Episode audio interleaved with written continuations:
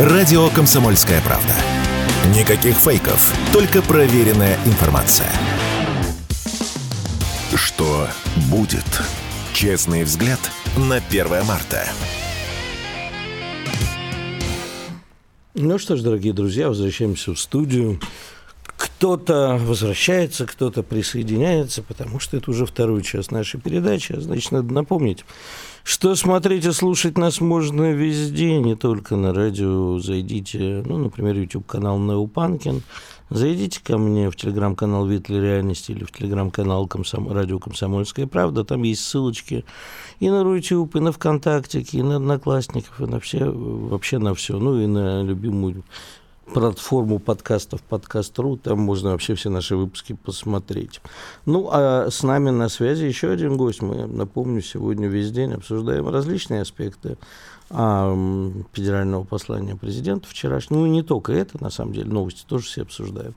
Ну, пока вот экономическую часть будем обсуждать с нашим любимым гостем Олег Сергеевич Сухарев, главный научный сотрудник Института экономики Российской Академии наук. Я вам так вот сегодня в эфир прямо собрал социалистов и э, людей, не, спровергающих устои. Да, Олег Сергеевич, вы тоже, наверное, сейчас по поводу социальной программы э, что-нибудь нам расскажете?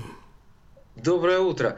Но дело в том, что для всех государственников вчерашнее выступление президента просто праздник. Причем ну, весьма неожиданный даже и по продолжительности, по объему, по масштабу поднятых задач и планируемых действий. Вот. Но я хотел бы сразу сказать, что дифирамбов ну, громадье. Они, конечно, справедливы, но я считаю, что все-таки нужно сохранять хладнокровие и даже здоровый какой-то скептицизм по отдельным вопросам. Зачем? Затем, что предстоит громаднейшая работа.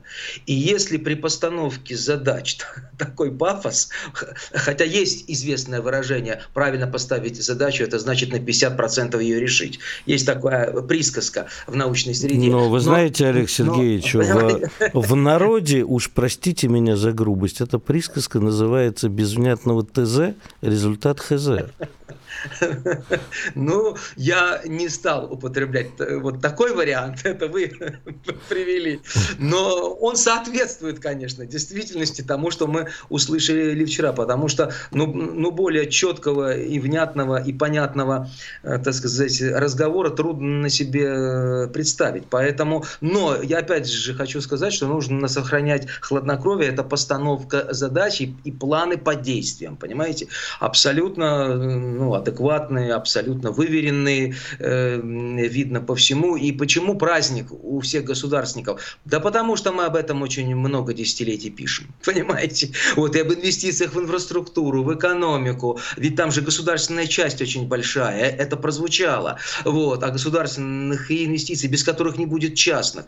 Это об инфраструктурных проектах писал Львов академик, понимаете, 25 лет назад, еще до Путина, еще при Ельцине, понимаете? Э, Все это... А еще еще за 50 лет до этого Тач Рузвельт демонстрировал а, это в ну, пример. Нет, ну, конечно, да, это понятно, ничто не, не ново под луной, это понятно. Но вот все-таки, когда а, аккумуляционно все это собрано и, в общем-то, представляет здоровую перспективу, то это очень неплохо. Но тут возникает здоровый вопрос, где деньги, Зин? Это чудовищная нагрузка на бюджет. А, да, безусловно, мы, мы же с вами всегда соглашаемся, редко случай, когда не соглашаемся. Я за то, чтобы государство вкладывало деньги в инфраструктурные проекты. Только перед этим я хочу поинтересоваться, откуда возьмутся эти деньги.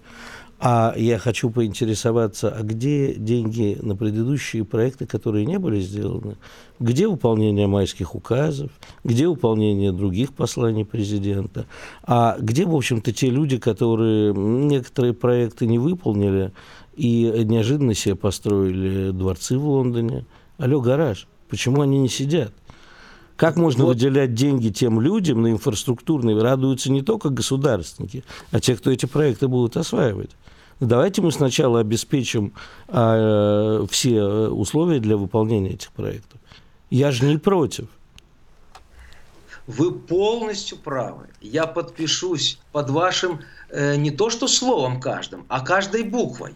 И более того скажу, что как раз вы перечислили аргументы, которые и должны обеспечивать здоровый скепсис и хладнокровие, о котором э, я сказал. Потому что вот этими дифирамбами заигрывают обычно суть. И, кстати, создают шум для увода денег, для коррупционных сделок и так далее. Вот этими дифирамбами. Они очень опасны. Э, кстати говоря, когда слова стали расходиться с делами, то также в, том числе и с, и с помощью такого эффекта разрушили СССР, понимаете?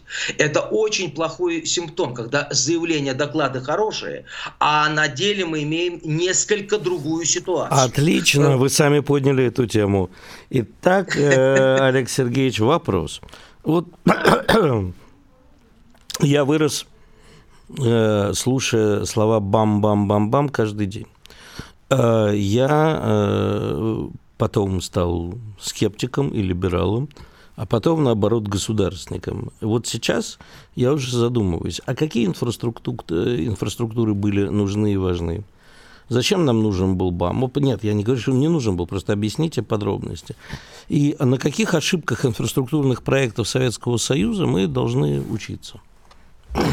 Ну, э, если говорить об ошибках, то их э, было немало. И это ошибки реализации планов, а, отсутствие гибкого и аналитического планирования, когда систему забюрократизировали, когда вот именно стали отчеты э, превышать трезвость мышления и действия и расходиться с действиями, и когда начали разрушать госпланы, я подозреваю, что целенаправленно, вот, и, и лишили систему гибкого гибкого планирования, она и поехала. Я сейчас не беру аспекты э, государственного предательства и так далее, они тоже присутствовали. Что касается инфраструктуры, вы понимаете, вы упомянули БАМ, но это серьезнейший проект, важнейший и, конечно, нужный и для советской страны, и для России сегодня. Почему? Потому что он связывает отдаленные уголки, пронизывает как артерия всю страну. Это и грузоперевозки, но помимо грузоперевозок, это еще и связи, да, разных уголков страны, то есть э, перемещение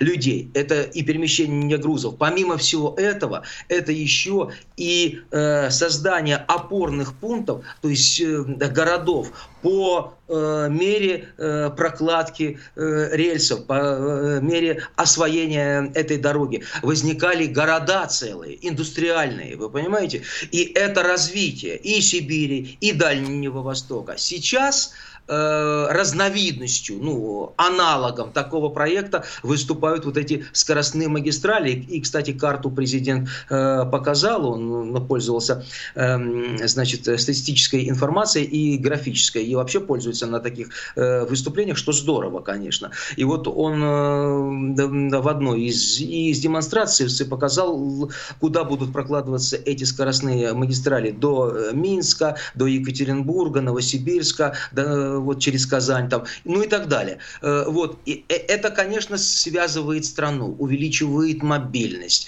э, создает опорные узлы развития. То есть выгоды не измеряются текущим экономическим эффектом. Если мы будем считать текущий экономический эффект, например, от атомной станции, то он на интервале, так сказать, обозримом окажется отрицательным. А на 200-летнем там, или 120-150-летнем, конечно, это э, выгоды Согласен. значительно превышают. Олег Сергеевич, ну ответьте мне на один вопрос тогда. А, прекрасно, я очень люблю эти скоростные дороги. Вы, кстати, машину водите? К сожалению, нет, зрение ну, не позволяет. А то, бы, а то бы я вам посоветовал прокатиться по этой новой трассе до Нижнего Новгорода и у вас возникнет очень много вопросов. Да, вот эта трасса Арзамас и так далее.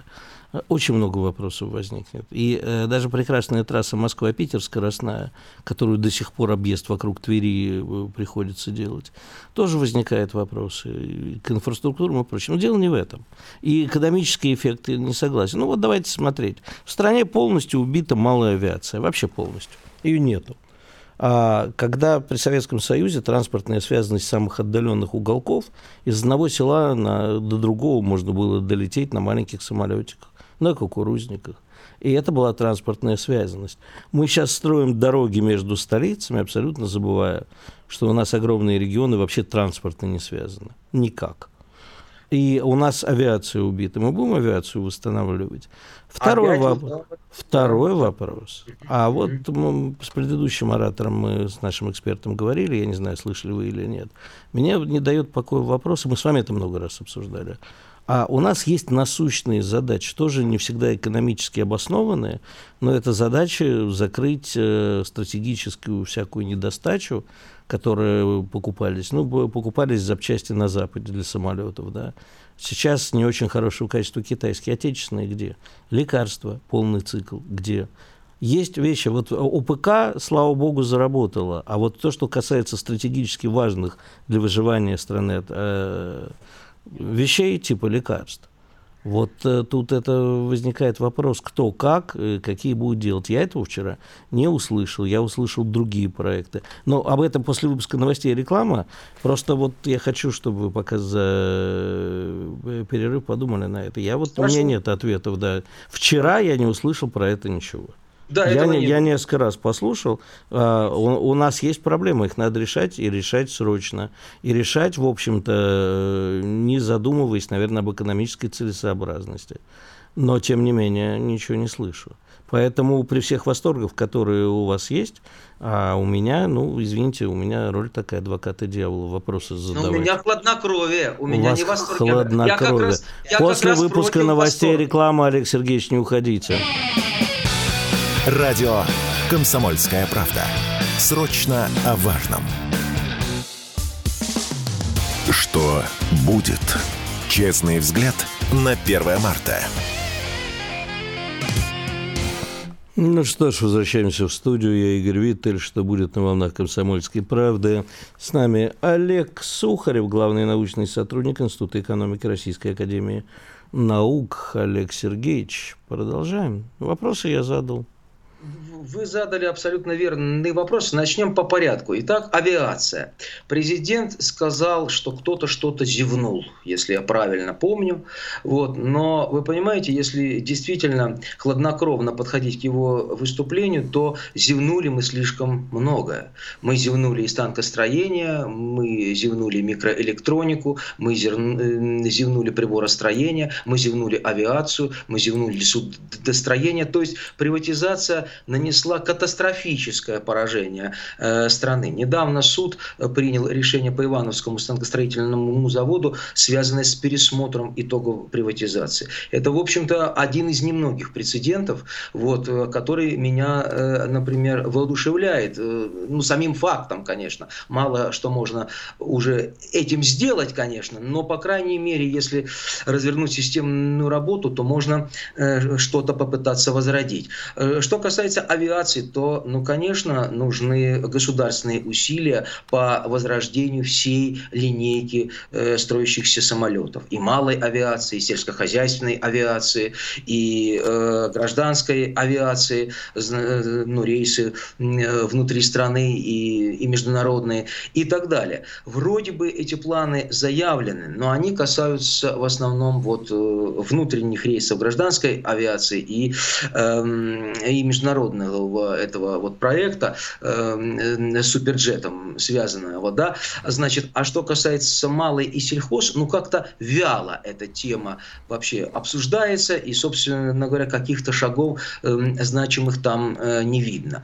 Но вы понимаете, если говорить на чистоту, то, конечно, в выступлении были даже ляпы. Просто не хочется их обсуждать. Ну, например, вот все поют дифирамбы кадры, кадры, кадры, кадры. Я тоже за то, чтобы было кадровое обновление, безусловно. Но я бы расширил бы задачу, ведь много людей не востребовано, многие нарочно задвинуты, например, в ран у нас, понимаете, э, соответствующей э, кликой, а обюрократизированных чиновников. И как их определить, отделить, выявить и продвинуть, это целая проблема. Э, почему только тех, кто воевал? У нас много самородков, талантливых людей. Они не на ведущих ролях. Они как рабы сейчас влачат жалкое существование. Не в основном. И нет способа отделить их и выделить. Кстати говоря, когда чиновники э, будут обучать этих э, ребят, получается такая схема, что обучает ребят тот, кого они по идее должны заменить. Вы понимаете, и, и тот, кто впитал в себя в том числе и порочную практику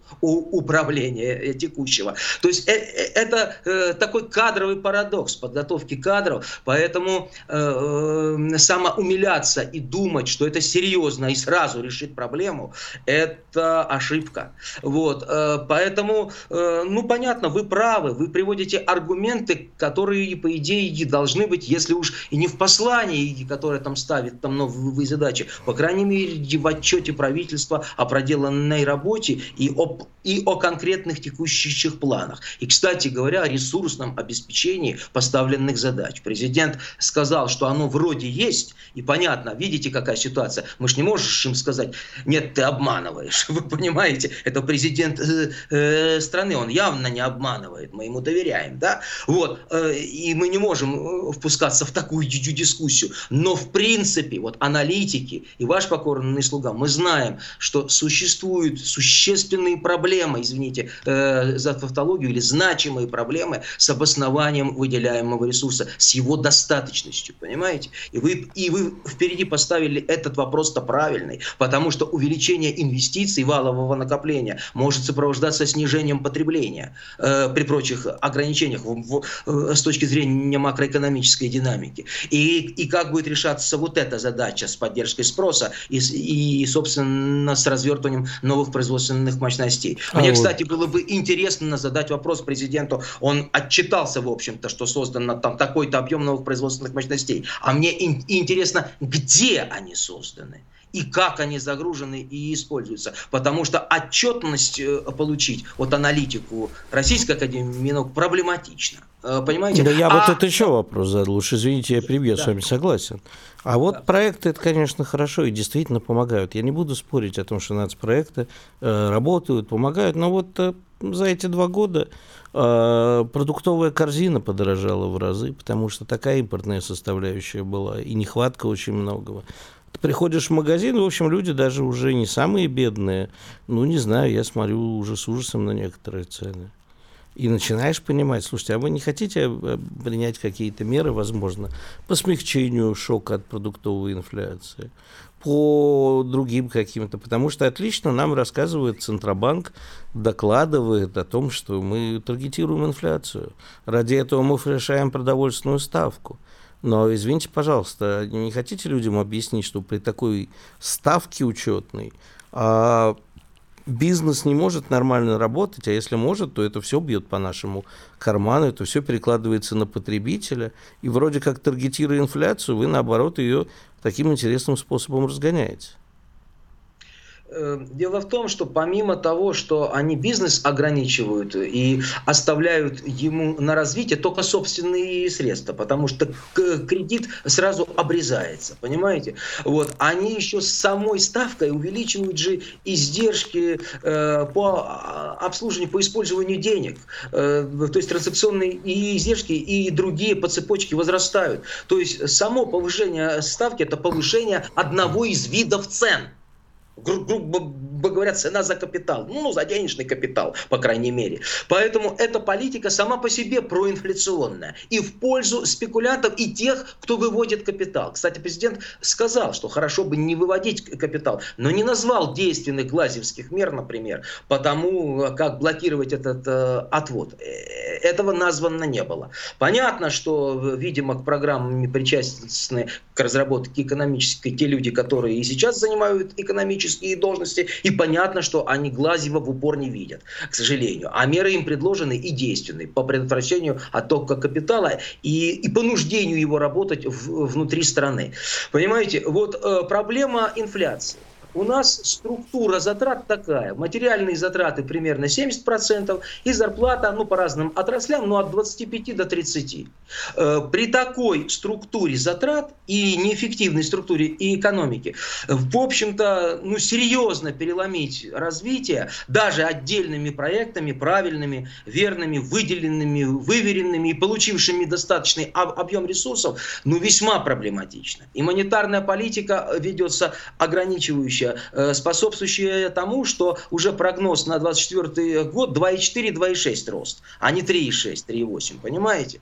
Э, вот, эм, то есть э, возможности для реализации вот этих вот благих задач и дел, они могут натолкнуться на серьезные ограничения. И, собственно говоря, структура затрат и инфляция один из видов таких ограничений, потому что борьба с инфляцией ведется такими методами, которые э, будут воспрепятствовать инвестициям э, по созданию производственных мощностей, по крайней мере частным, вот, и э, по участию участника в инвестировании в инфраструктуру. Но государство в каком-то объеме может осуществить, даже несмотря, собственно говоря, на инфляционный процесс. Поэтому ну, вот здесь такие проблемы, конечно, возникают, вы абсолютно правы. Но э, регулировать и бороться с инфляцией нужно производством. Вы понимаете, нужно затовариванием рынка. Это э, главное условие для снижения э, э, цен в условиях того капитализма, который организован и действует в России, и в рамках которого нужно рассматривать все эти меры. То есть стремимся улучшить ситуацию в границах наихудшей системы как таковой. Никто не говорит о социальном государстве, о социализме. Вообще. И о, другой системе управления. Кадры СВО. Ну здорово, все за ребят. Все. Никто не будет это отрицать. А э, как их допустят, как их обучат, и что они смогут э, и, из, и изменить, э, вписываясь в уже сложенную систему управления. По существу ее-то нужно менять э, соразмерно этим задачам. Вы понимаете? Вот тогда, ну, может быть, будет какой-то эффект, если все это будет опираться на обоснование соответствующих ресурсов. Вы можете эм, назвать несколько проектов, простите, перебью, да. а, который, вот вы прямо сегодня э, советник президента и говорите, нам нужно создать инфраструктурные проекты вот здесь. Вот эти проекты обязательно э, нам сейчас нужны. Назовите их, пожалуйста. Ну, в машиностроении я бы э, предложил э, проект по созданию элементной комплектующей базы машиностроения. Без подшипников, редукторов, трансформаторов не будет развиваться ни энергетическое, ни транспортное машиностроение. Мы будем строить ласточки эти скоростные поезда без собственных редукторов, собственного метиза и так далее. Это главная задача. Шарика подшипники, пожалуйста. Наконец-то эти темы на СМИ э, центральных, но мы пишем о них уже лет 20-25, когда это все уничтожалось. В Москве было три э, шарикоподшипниковых завода. То есть нужно развернуть деятельность по конкретному строительству конкретных заводов, под конкретные задачи развертывания дальнейших производств. А на этом наше время уже, к сожалению, истекло, но я думаю, что мы с вами продолжим, потому что мне нравится э, ваша программа, а, ничем не хуже даже, чем у президента. Так что будем их озвучивать Спасибо. постепенно. Напомню, Олег Сергеевич Сухарев, главный научный сотрудник Института экономики РАН, был у нас в гостях, а мы прервемся на долгую рекламу и разговоры. Радио «Комсомольская правда». Никаких фейков, только проверенная информация. Что будет? Честный взгляд на 1 марта. Ну что ж, дорогие друзья, возвращаемся в студию. Последние полчаса, к сожалению, нашего эфира. И э, в гостях у нас сегодня еще один аспект, так сказать, обсудим. Не только последнее э, э послание, но и э, последнего, последних новостей некоторых. С нами на связи адвокат Муслим Шейхов. Муслим, привет. Доброе утро. Скажи, Доброе утро. пожалуйста, ну вот э, давай сначала обсудим все-таки послание. Там прозвучало продробление бизнеса и, в общем-то, Э, очередной сигнал бизнесу, что э, скощуха вам выйдет на фоне того, что вон Блиновская сидит, и ей вроде как это амнистия не светит, и так далее. С чего вдруг зашел этот разговор о дроблении бизнеса, и вот перед тобой у нас выступал один гость, который сказал, что вообще юридически, что такое дробление бизнеса, не очень понятно. Э, на самом деле, я думаю, что у нас президент пришел к выводу, что нельзя э, бесконечно э, сидеть на ренте, э, в том числе на природной ренте. И все-таки нужно действительно развиваться. Если мы посмотрим э, последние новости по экономическому росту нашему внутреннему, то мы видим, что он в основном опирается именно на внутренний бизнес, на производство. И э, в данной ситуации, по сути, президент сказал, что ребята, приходите и работайте, а мы вас обижать не будем. Погоди, погоди, но ведь это уже звучало и при Путине, и при Медведеве, хватит кошмарить бизнес. А вот по практике твоей, как адвоката, э, его перестали кошмарить, потому что по моей личной практике, моих друзей, э, я не сказал бы, что бизнес перестали кошмарить, скорее наоборот. Адвокат – это человек, который точно знает, что совершил его доверитель. Поэтому вопрос о том, что перестали ли бизнес кошмарить или не перестали, он для меня такой достаточно сложный. Я э, могу сказать, что есть определенные претензии к бизнесу, в том числе есть претензии, которые мешают ему работать. При этом э, сказать, что эти претензии полностью безосновательны, я, к сожалению, так не могу сказать. Ну, тут тогда возникает два вопроса. Значит, э, один – это вот сейчас я попытаюсь мягко сформулировать. Мы прекрасно знаем, что бизнесмены, любой как бы любой величины, все равно худые или бедные такие шелунишки, они делают вещи, которые бывают наказуемы. Когда говорят, хватит кошмарить бизнес, это хватит кошмарить вот такими проверками, типа санитарными, а, возможно, налоговыми, пожарными и так далее. Либо э, говорят, что типа вот э, вам позволено на самом деле делаете, но только особо не зарывайтесь, можете там и дробить бизнес и так далее чего хотят. То есть действительно, для меня в фразе как «хватит кошмарить бизнес» это честных бизнесменов, оградить от излишних проверок со стороны санэпидстанции, или как она теперь называется, и пожарных, ну и налоговиков. А, как, а мне кажется, что сейчас, наоборот, дан такой сигнал, ну, вы там это, да, вы нам нужны, но типа шалите только не очень сильно. Не совсем так. Я э, воспринимаю это немножко иначе. Если, например, смотрим на фразу «хватит кошмарить бизнес», э, эту фразу мы воспринимаем как э, «не нужно искать того, чего нет». Э, у бизнеса и так достаточно тех самых шалостей, и поэтому еще что-то выискивать, чтобы наказать э, того же самого бизнесмена, либо что-то с него взыскать, не нужно этого делать. Э, вчера, по сути, было сказано, что, ребята, те шалости, которые у вас были, мы на них глаза закроем, но вы работаете дальше, работаете дальше честно, работаете дальше без тех самых шалостей. А это как без не... шалости? Ну, вот ты согласен, что дробление бизнеса – это юридически не очень э, точное определение?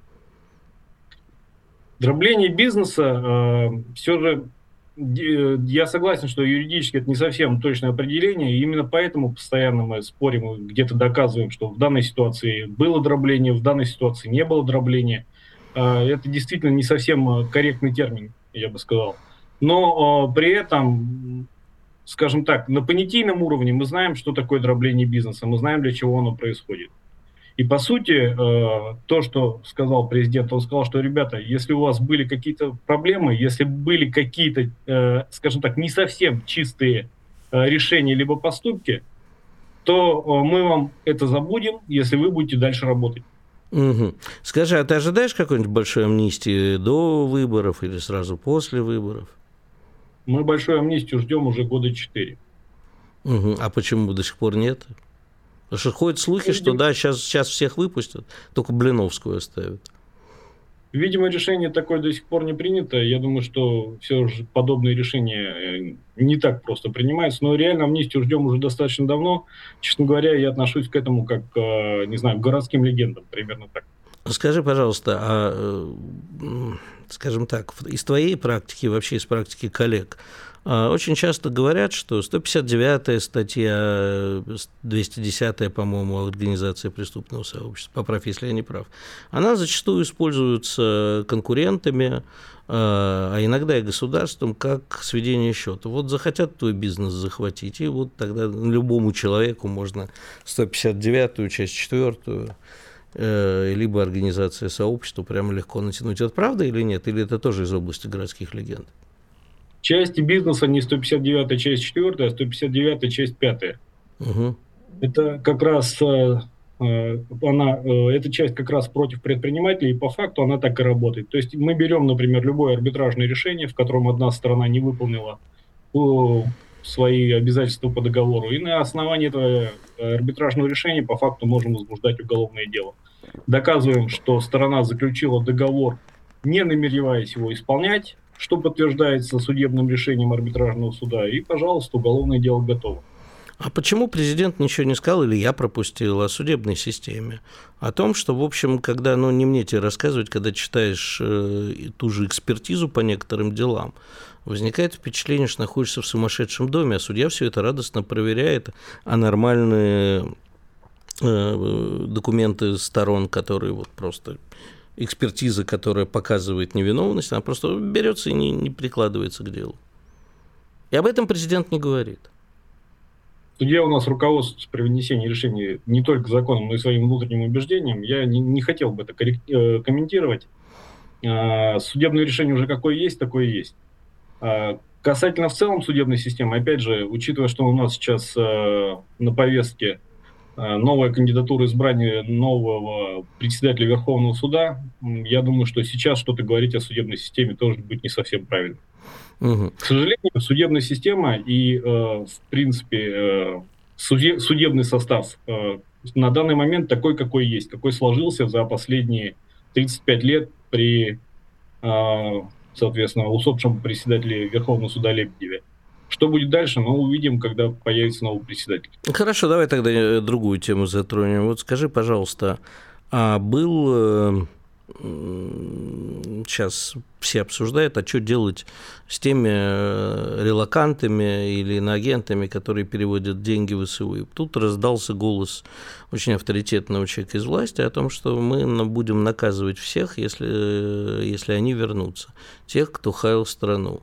Вот скажи мне, пожалуйста, с юридической точки зрения, я не спрашиваю тебя как человека, потому что я точно знаю, что ты за наказание, но с юридической точки зрения это как выглядит? Я немножко поправлю. Как человек я не за наказание как таковое. Я считаю, что у каждого человека должен, должен быть, э, скажем так, шанс на исправление, шанс на раскаяние. Должно быть право на раскаяние и, соответственно, э, право на прощение. Э, первый момент. Второй момент – Э, касательно э, даже не только релакантов в целом, скажем так, вот э, твоей формулировки «хайл страну», да, угу. говорить можно много чего. Есть слово, есть действие, да. Ну, не зря же было у нас слово и дело в свое время.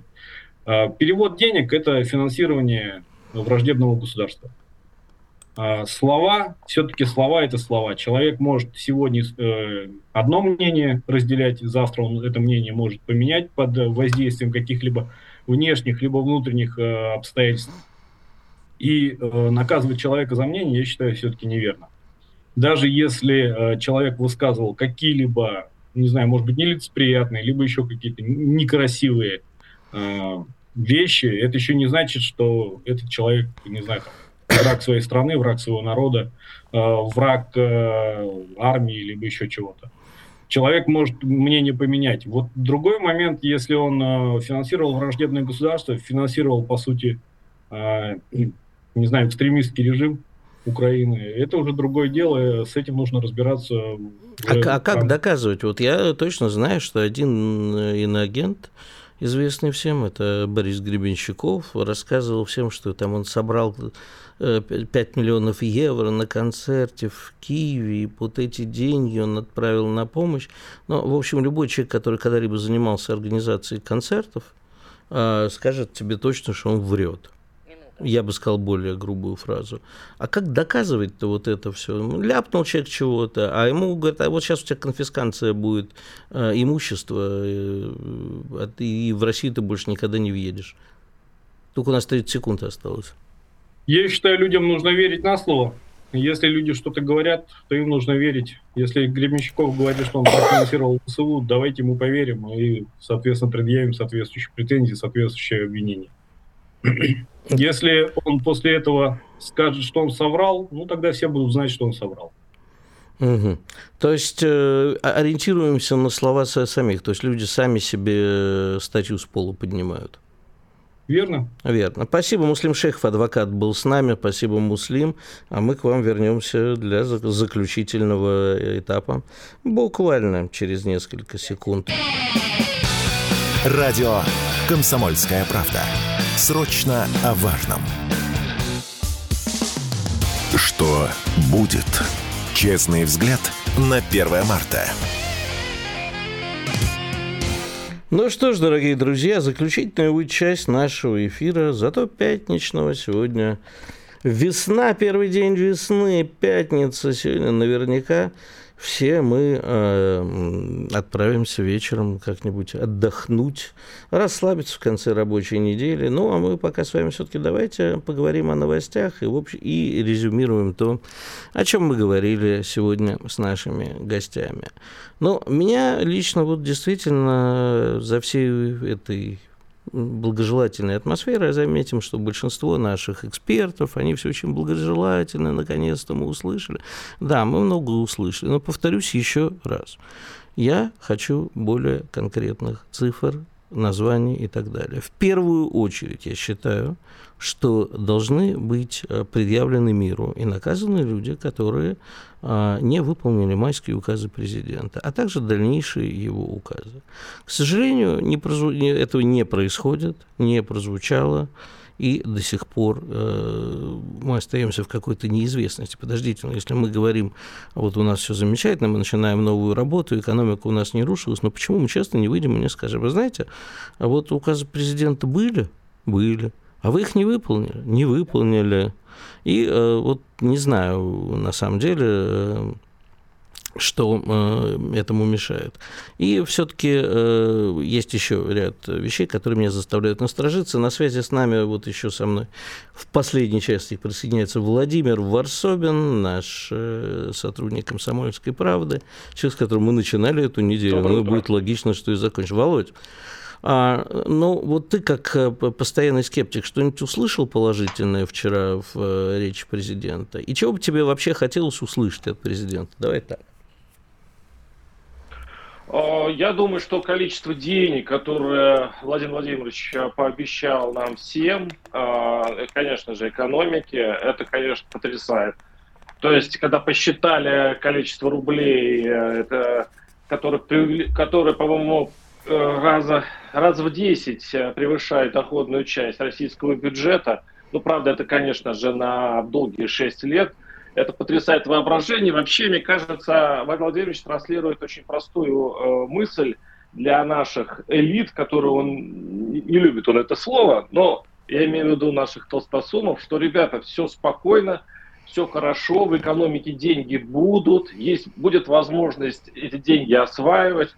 И вот это ощущение большой такой мощной стабильности, а, я сейчас, кстати, еще замечу, что тема СВО а, не была главной в послании, мягко говоря. Она была вот как-то так. Э, она стояла скромно в сторонке, а больше говорили об экономике, о том, что 6 лет, которые будут впереди, мы будем жить э, сыто, будет жить веселее. Вот, вот такое впечатление у меня Э, получилось. И она, кстати говоря, впечатление вполне себе позитивное. Вот ощущение некого хорошего, в хорошем смысле застоя, а застой в, в русском сознании все-таки ассоциируется с, сытыми годами, вот у меня есть. Глянь-ка, то есть тебе уже и застой теперь нравится. А скажи, а что бы ты, ну, хот... а что бы ты хотел услышать? В смысле, я старше тебя? А... Нет, ну я думаю, что у тебя такое же э, впечатление о застое. Мы можем его ругать бесконечно, но да, мы знаем, как, что большинство как... стране о нем скучает. Да, и я, а, и я что скучаю. Что я хотел услышать? Да, что бы ты хотел услышать? А что хотел бы, хотел бы я услышать, э, я бы хотел услышать, как и многие, когда все-таки решится проблема СВО. Я mm. хочу все-таки жить э, в, в мире, где э, нет такой пружины нестабильности, а ее, ее не спрячешь. А, а я бы не назвал СВО проблемой, Володь, понимаешь? Вот тут мы с тобой разойдемся. Я бы тоже хотел мирного неба над головой. И, э, безусловно, все хотят мира. Но давай победим сначала, и тогда не будет никаких проблем. Надеюсь. Ну, ты же спросил, ты же спросил, что не хватило. Здесь да. э, мы что? Или мы конструируем будущее и э, намечаем планы выхода из сложившейся ситуации, либо спокойно сидим и ждем победы. Ну, вторая, э, второй вариант, конечно, хорош, в общем-то, когда ты отдаешь э, решение этих вопросов наверх, а там, в общем-то, получаешь в ответ молчание. Как это будет решено? Мы же ничего не знаем. Ну, посмотри, военную часть нам никто не должен озвучивать. А я действительно, мне кажется, меньше было про БСО, чем я бы хотел услышать, но тут возникает вопрос, а что нам надо слышать?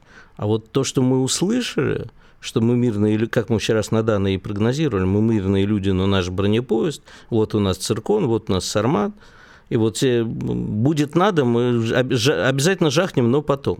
Потому что, извини, когда вот у нас сегодня передача, э, мы практически про это не говорили, она про то, что американцы заявляют и объявляют Россию угрозой своему существованию. Ну, значит, это уже впрямую заявление, что нужно от русских избавляться мы уже все, все страной, и э, ты, Володь, даже который, человек, который, может, и хочет э, мира, но ты объявлен Америкой врагом существования ее. И вот об этом мы, мы услышали. Игорь, я хочу, я бы хотел с другой стороны посмотреть на эту проблему, на эту тему. Ведь э, как, как ты эту проблему собираешься решать? Если э, поставить экономику на военные рельсы, тогда да, до Киева. Вот если на военные рельсы, если ты хочешь серьезно, если ты намерен это решить, то по, по, э, ты должен, э, в общем-то, все силы бросить на решение этой проблемы. А если ты хочешь построить одновременно, то есть ты ведешь какую-то около пограничную войну, и при этом спокойно устроишь себе мирную жизнь, и это все соседствует рядом, то возникает э, ну, такое, так, такая теория, что эту проблему, она, ее, ее просто хотят положить в долгий ящик. А вот э, не это согласен. неплохо, не хорошо. Это неплохо, не хорошо. Это просто надо понимать, что э, мы будем очень долго жить вот рядом с ней. Э, уютно или нет? Мне не уютно. Я бы хотел, конечно, чтобы она решилась. Да а нет, причем не... Э, я бы хотел это с помощью мирных переговоров, честно говоря. Ну, возможно ну, ли они? Это другой вопрос. Они возможны на наших условиях. Э, в противном случае э, есть две вещи, которые я, как гражданин России, от своего имени готов сказать. Э, мирные переговоры возможны, а, только на наших условиях, б, только с гарантией того, что с ними не, не поступят как с Минскими соглашениями и с другими переговорами. А... А, Игорь, великий русский язык, ты говоришь, а переговор на наших условиях это равно а, капитуляции. Нет, Давай уж русский язык уважать. Нет, подожди. А на наших условиях это значит, например, что мы останавливаемся там, где мы есть, но только по границам этих э, республик, которые нами приняты, не вот там, где мы сейчас, а там, где есть границы этих республик. И мы дальше не атакуем ни Киев, ни Харьков, ни Одессу, к сожалению, возможно. Но дальше не идем. Это не капитуляция, это, это мирные переговоры. Так. Вот. Ну, то, то есть это наше условие. Наше условие вообще-то была денацификация. А, Карлсон, кстати, хихикает вот понимаешь, на эту тему э, за границей. Да, вот я только что хотел, спасибо, что подкинул, что Карлсон там что-то хихикать начал. Ну, значит, надо с арматом по Карлсону долбануть, чтобы он хихикать перестал. А я не понимаю слово денацификация, я об этом многократно говорил. А это очень расплывчатая формулировка. Демилитаризация чуть более конкретно, но тоже надо тут обсуждать. А денацификацию я не понимаю. Что касается, я тебе отвечу по поводу настроения, с которым это было все сказано. А, ты понимаешь, мне кажется, основной посыл был, что мы настолько уверенно себя чувствуем на фронте, что можем себе позволить не просто обсуждать мирную жизнь, но и говорить о планах по ее развитию. Это все было о планах развития э, мирных, э, мирной жизни страны. Э, с чем-то согласен, с чем-то нет. И нам транслируют э, основную идею, как пел покойный Игорь Федорович Летов, все идет по плану. И, в общем, в данном случае... Да, но... да. Да, Игорь, только вот э, ну, я сейчас с удовольствием и бывает с удовольствием, бывает без удовольствия. Читаю экономистов, которые вот э, то, что сказал Владимир Путин вчера, сейчас препарируют именно с точки зрения экономики, как она сейчас развивается, и развивается она ли так, что попасть вот в этот сценарий вчера э, путинский. Пока есть некие шероховатости. Ну, потому что, допустим, производство э, сейчас рост э, как бы э, ну, он стагнирует. То есть рост есть, но он э, это рывок прошлого года, он выдохся. Рост экономики, я имею в виду, рост производства. Поэтому как он будет себя вести э, в следующие годы, экономисты вот они ломают головы, так ли это будет безоблачно, как это нарисовано а, в правительственных планах. Не знаю. Лицо Силуанова, который вчера э, присутствовал при э, значит, оглашении всего этого, мне кажется, те, э, эти камеры старались не показывать, вот я, по крайней мере. Ну, потому что траты велик, великие. Как это войдет в, в наше экономическое русло? Я смотреть. сегодня целый день задаюсь этим вопросом. Мне страшно интересно, как э, это ляжет на наш бюджет, э, как этот бюджет будет наполняться. Ты понимаешь, вопросов-то больше, но Понимаешь, в чем дело? Главное, что прозвучало, это же было не, не послание федеральному собранию, это была предвыборная программа на 6 лет. Это четко было сказано. И э, в отличие от других скажем так, кандидатов в президенты. Конечно, безусловно, у Владимира Путина безусловное преимущество, и он может говорить о государственных расходах и так далее. Но у них вообще никакой программы не было. И нет. Тут, да, и в чем опасность? Что, я не знаю, может быть, это общее место, и так делают все политики, но вот через 3-4 года мы снова будем тогда, обернемся назад и будем смотреть на предвыборные обещания. И тут есть риск. Безусловно, что, безусловно. А, Володь, время закончилось. Да. Спасибо. Все, Владимир да. Варсобин был с нами на линии до понедельника. Радио «Комсомольская правда». Мы быстрее телеграм-каналов.